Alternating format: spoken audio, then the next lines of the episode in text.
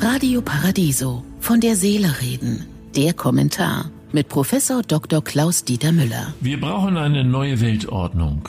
Der Generalsekretär der Vereinten Nationen, Guterres, hat sich im Kampf gegen globale Ungleichheit in diesem Jahr für eine Erneuerung der internationalen Ordnung ausgesprochen, wie die deutsche Presseagentur meldete.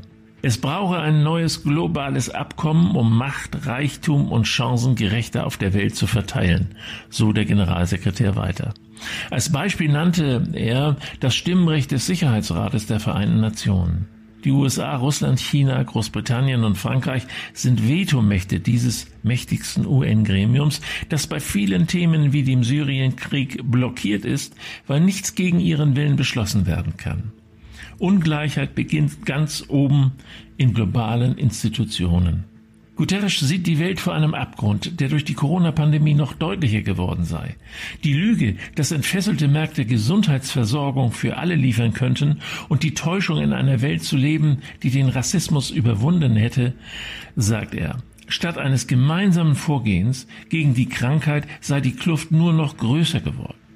Denn während wir alle auf demselben Meer schwimmen, ist klar, dass sich einige in Superjachten befinden, während andere sich an treibende Trümmer klammern. Die Antirassismusbewegung, die sich nach der Tötung von George Floyd von den Vereinigten Staaten über die ganze Welt ausgebreitet hat, ist ein weiteres Zeichen, dass die Menschen genug haben, sagte Guterres.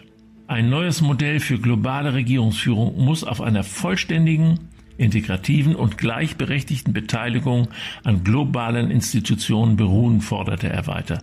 Dabei müssen vor allem die Entwicklungsländer mehr Gewicht bei der internationalen Entscheidungsfindung bekommen.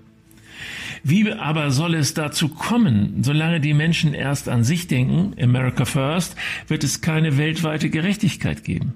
Der Eigennutz der mächtigen Staaten aber wird unsere Lebensgrundlagen auf Dauer zerstören. Ein Charakter- und Intelligenztest für führende Politiker könnte helfen, aber auch ihn wird es nicht geben.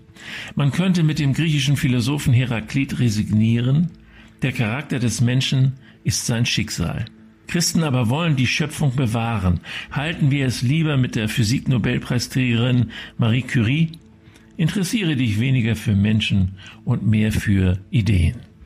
Ich wünsche Ihnen einen glücklichen Tag, aber bleiben Sie achtsam. Von der Seele reden mit Politik- und Medienwissenschaftler Klaus-Dieter Müller, Vorstand der Stiftung Christliche Werte leben. Alle Texte zum Nachhören und Nachlesen auf www.paradiso.de.